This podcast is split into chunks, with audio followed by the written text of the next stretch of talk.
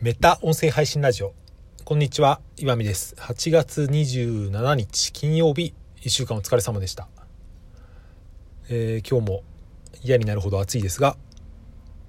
張り切っていきたいと思います。元気を出していこうと思います。えー今日話してみたいことはですね、まあこれ昨日話そうと思ったことなんですけど、うん、効率化についてちょっと思ってることを話してみようかなと思います。効率化ってあの効率よくですね、えーするっていうことですけど効率化にもですね僕はいいものといい効率化と悪い効率化があるよなってふっと思ったので、まあ、それについて思ったことを話してみようと思うんですけど僕はもともとその効率化ってそんなに何て言うかやってこなかったっていうかあんまり好きな言葉ではないんですよねもともと。割とその、まあ、家事とか、まあ、仕事でもその時短とかなるべくそのやることを減らすっていうのがもてはやされているように僕には思いますけど、うん。必ずしもそれがいいことなのかなっていうのは僕は思っている節はあるんですけど、うん。かといって別に、うん。全く効率化を考えてないわけではないというかものによってはそれをですね何ていうか、うん。同じことを何回も繰り返しているうちに無駄なことがそぎ落とされていくっていうその何ていうか作業自体は僕は割と好きなんですよね。うん、だ結構同じことを何回も繰り返すっていうのはルーティン作業っていうのは僕は嫌いじゃないんですけど。でまあ話がちょっとそれましたけど、まあ、効率化についてうん最近ですねあのスマホのデスクトップの画面ですね。待ち受けというかデスクトップのアイコンを結構整理するのにちょっとハマっていまして、うん、僕は今 iPhone の8っていう使ってるんですけど、まあ、前に使ってた Android の携帯と比べるといろいろなんていうか操作性とかあのデスクトップにフォルダみたいのが作れたりとか結構便利なことが多いなと思ったりしてですね、うん、やってたりするんですけどこのスマホのデスクトップのこのアイコンをまあ基本的に減らす方向でや一番最初に目に入るアイコンを減らす方向でやってるんですけどこれはすごくいい効率化だなって思ったんですよね。なぜこれがいい効率化な効率化なのかっていうと、まあ、余計な情報が目に入りにくくすることでなんていうか集中力がそぎにくくなるというか、うんその無駄なことをしづらいというかそうまあメールアプリでも、うん、僕はまあ Google Gmail と Yahoo メール使ってますけど、うん、別にこれトップ画面にある必要ないよなって思ったんですよね。うん、別に何ていうか通知が来て全部見る必要はないし1日何回かチェックすればいいし、うん、そんなに急ぎの用事って、まあ、あればその都度チェックすればいいわけだし逆にそのトップ画面にそのメールのアイコンがあることでなんか余計にチェックしちゃうこととかってあると思うんですよね。ま、これは SNS とかも同じで、うん、基本的に僕は通知っていうのはオフにしてたりとかするし、まあ、それをさらに言ってみるとその、うん、最初のファーストビューというかトップ画面からなるべくその余計なものをどかしちゃうっていうのはいいことだなって思ってですね。最近それをどこまでやれるかっていうのにちょっと凝ってたりするんですけど、うん、誰かそのブログかなんかとですね、うん、ですごい稼いでる人の話をこれ確かボイシーで聞いたと思ったんですけどその人はそのブログにほんとにかくコミットしていた時はそのスマホのデスクトップ画面に、うん、メモ帳しか置いてなかったっていうですね、うん、そうするととにかくスマホを開くと何か書かなきゃっていう気分になるっていうことを言ってですね。うん、なかなかいいアイデアだなと思って。まあ僕はそこまで徹底してないですけど、まあ、そういうことなのかなって思ったりもしました。それで悪い方の効率化っていうのはどんなものかなって思うとですねうーんと例えば僕は Kindle で読書するっていうのはあんまりいい効率化だと最近思わなくなってきたんですよね。これはですねちょっと難しいのは別に Kindle を読むこと自体じゃなくて Kindle で本を選ぶことがもしかしたらネットで本を選ぶことが、うん、あまりなんていうか良くないというかそれだけだと物足りないっていうことが思っていて、まあ、つまりその偶然の出会いがなくなるっていうことですけどあの書店とか本屋さんとかまあ、図書館でもいいですけどああいうところを普通に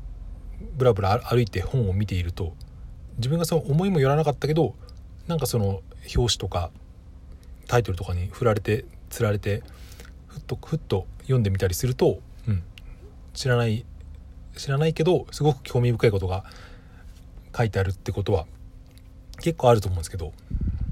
あ、そのネットでその誰かが紹介していたものとか、まあ、その話題になっているものをですねひたすらポチポチしているだけだとですねこういう出会いってその偶然の出会いみたいなのはなかなか起きにくくなるなって思ったりとか、うん、あとは何でしょうね。そのやっぱり人との出会いみたいのもあまりその効率化するべきじゃないなって思ったりとか。もともと僕はその新しい人に会うのはそんな得意な方ではないですけどそれでもなんかその、まあ、妻とか友達とかの付き合いというかで他の人に会ってみるとうんなんか思いもよらぬ発見があったりとかなんか別の新しいその方向性が自分の中で見つかったりってことは結構最近あったりしたので、うん、やっぱそういうのを全部効率化するべきじゃないなとも思いますけど、まあ、人間関係を効率化ってまあどこまでっていうのは難しいですけど、まあ、別に嫌な人と会う必要はないし、うん、その辺はあれですけど、うん、それでまあこの音声配信もですね、うん、割となんかその偶然の出会いみたいのは結構あるなと思っていて、まあ、僕はこのスタンド FM だと、ま、1年ちょっとやってますけど、まあ、その中でその知り合った人っていうか、うん、よく聞くようになった人っていうのは結構いますけど、うん、なんかそうですね。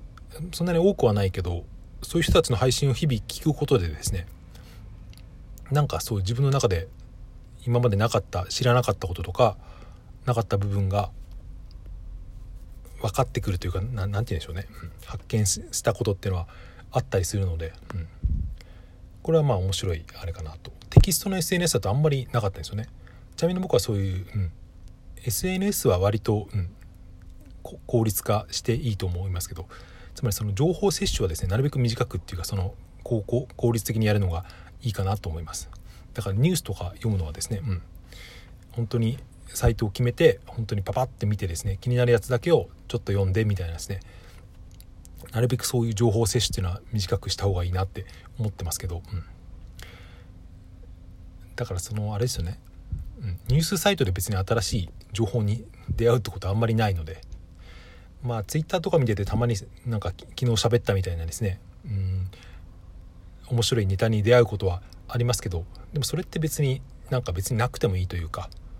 まあ、音声配信のその喋るネタになる時はあるかもしれませんけど長い目で見て別に僕の人生にはプラスにはならないとは思うので、まあ、その辺は適当にというか適度にやればいいのかなと思います。それで喋りながら思ったんですけど今この8分ぐらい喋りましたけど今この喋ったことを結構1行ぐらいでまとめれるなって今気づきましてつまりですね、うん、効率化っていうのは何て言うか、うん、偶然の、ね、出会いさえ損なわなければ、うん、いくらでも効率化すればいいっていうただそれだけの話なんですよね僕が言いたいのは。うん、それでその偶然の出会いを損なわないためにどこまで何を省けるのかっていうのはこれは人によって変わってくると思うので、うん、あのー、その例えばその何だろうね。スティーブ・ジョブスなんかはあのアップルの創業者のスティーブ・ジョブスなんかはもう着る服を全くいつも同じにして朝の服の選ぶのでそのような考えるようなその効率を全何、て言うんでしょうね、効率を上げたっていうちょっとうまく言えないんですけど。でも人によってはそれを何て言うんでしょうね、いろんな服の中から着るのを選ぶことで何かその自分のクリエイティブというかのが出てくる人もいると思うしそういう中でその新しい出会いが出る人もいると思うので、うん、必ずしもみんな同じことをやればいいとはもちろん思わないですけどあとですね何て言うんだろうその、うん、自分のその時期によってその効率化をひたすらやるべき時とそのなるべくその隙間を作って新しいものを取り入れる時期っていうのですね。結構自分でその使い分けするといいのかなと思ったりもしました。うん。まあ今のそうですね。僕の中だと割と今、うん、やることが絞られてそれに集中したい時は効率化すればいいし、うん、一旦それが落ち着いてなんか次のステージというか段階に行く時はなるべくそのゆとりを持って遊びを作るのがいいのかなとか思ったりしました。はい。そんな感じで終わりにしたいと思います。暑いですが皆さん体に気をつけて、えー、楽しい週末をお過ごしください。ありがとうございました。さようなら。また。